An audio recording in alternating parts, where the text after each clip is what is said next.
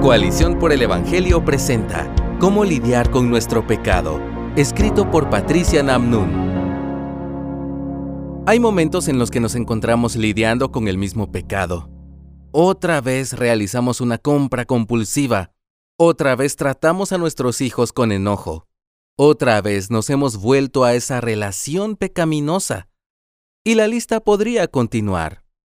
Podemos encontrarnos en prácticas en las que sentimos que el pecado se hace más fuerte y, a veces, hasta llegamos al punto de la resignación porque no sabemos qué más hacer. El problema del pecado es complejo y no pretendo descifrarlo en este escrito, pero hay algo que nos enseña la palabra que es fundamental a la hora de lidiar con nuestro pecado.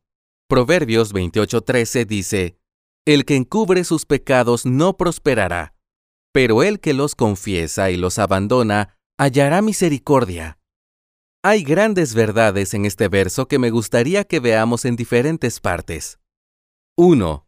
El que encubre sus pecados no prosperará. Encubrir el pecado es una tendencia humana que viene desde el primer pecado en el jardín del Edén. Adán y Eva desobedecieron a Dios y su reacción inmediata fue esconderse. En lugar de correr hacia Dios, corrieron para alejarse de él. Cuando Dios preguntó dónde estaban, Adán respondió, Te oí en el huerto. Tuve miedo porque estaba desnudo y me escondí, como leemos en Génesis 3.10. Adán y Eva escondieron su vergüenza de aquel que la conocía a la perfección, del único que podía genuinamente hacer algo con ella. Lo mismo tendemos a hacer en medio de nuestro pecado, escondernos. Callamos en lugar de hablar aparentamos en lugar de confesar. Por más absurdo que sea, tenemos esta tendencia a escondernos de Dios. Hace unos meses mis hijos jugaban a las escondidas y mi niña decidió esconderse detrás de un árbol pequeño, con pocas hojas y con un tallo fino, más fino que el cuerpo de mi hija. Estaba ahí agachada, aferrada a lo que ella creía que era el escondite perfecto, pero todos podíamos verla sin mucho esfuerzo. Ese árbol pequeño no podía ocultarla, por más que ella pensara que sí. La realidad es que cuando tratamos de escondernos de Dios, somos como mi hija detrás de ese árbol pequeño. Pensamos que nos estamos escondiendo del Dios que todo lo ve, del Dios de cuya presencia no podemos huir, de aquel que todo lo sabe, de quien aún no ha llegado la palabra a nuestros labios cuando Él ya la conoce, según el Salmo 139, 4. Tratamos de escondernos de aquel que está presente en el momento justo en el que pecamos contra Él. Pero no solo nos escondemos de Dios, sino que también escondemos nuestro pecado de nuestro prójimo. Tenemos temor de los demás, y por eso nos preocupamos por cómo nos verán si confesamos nuestro error. ¿Qué pasará con nuestra reputación o cuáles serían las consecuencias? Entonces preferimos esconder nuestro secreto. Sin embargo, Ocultar nuestro pecado jamás nos llevará a prosperar.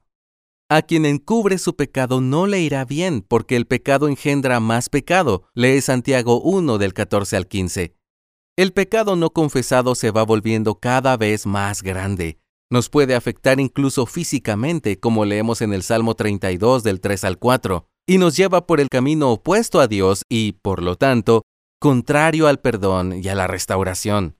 No obstante, gracias a Dios, este proverbio no se queda ahí. Hay un aliento de esperanza. Pero el que los confiesa y los abandona hallará misericordia. Comencemos con la primera parte de esa frase. 2.1. Pero el que los confiesa. Lo opuesto a encubrir es confesar.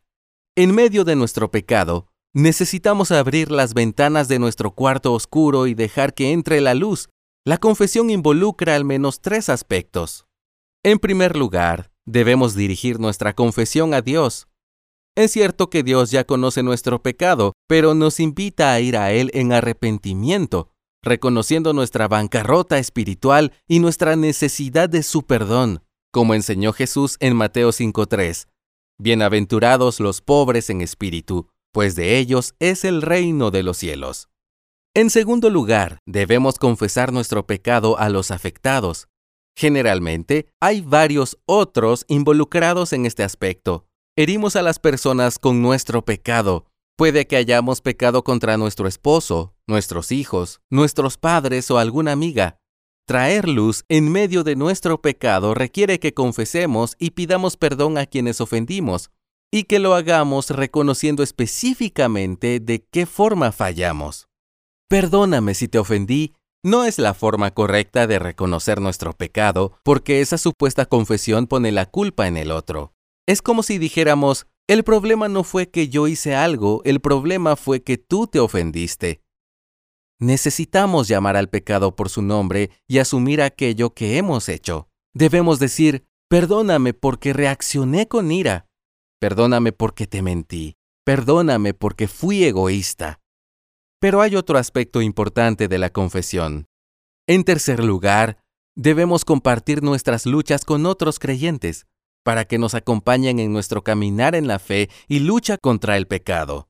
La palabra nos dice en 1 de Juan 1.7 que si andamos en la luz como Él está en la luz, tenemos comunión los unos con los otros, de modo que no hay verdadera comunión con otros mientras andamos en la oscuridad. Necesitamos dejar las caretas de lado y tener a otros hermanos a nuestro alrededor que nos conozcan, oren por nosotras y nos ayuden a levantarnos cuando hemos caído. 2.2 Y los abandona, hallará misericordia. No es suficiente solo con confesar nuestros pecados, porque el verdadero arrepentimiento implica un cambio de rumbo. Dejamos de escondernos y de ocultar nuestro pecado, pero también nos apartamos de él. Ese abandonar al que nos llama este proverbio no es algo que va a ocurrir de una manera pasiva. Necesitamos activamente, en dependencia del poder del Espíritu, alejarnos de ese pecado y correr en la dirección contraria. Pero no correremos sin rumbo, corremos hacia Jesús. Adán y Eva se avergonzaron de su pecado tuvieron miedo y se escondieron. Sin embargo, Dios, en su gran compasión, les salió al encuentro y, en medio de su vergüenza, les hizo vestiduras para cubrirlos. En Jesús, Dios ha cubierto nuestro pecado con su sangre, así que podemos confiar en que, al confesar nuestros pecados, apartarnos de ellos y correr hacia Él, encontraremos toda la misericordia que necesitamos. Gracias por escucharnos. Si deseas más recursos como este, visita coaliciónporelevangelio.org.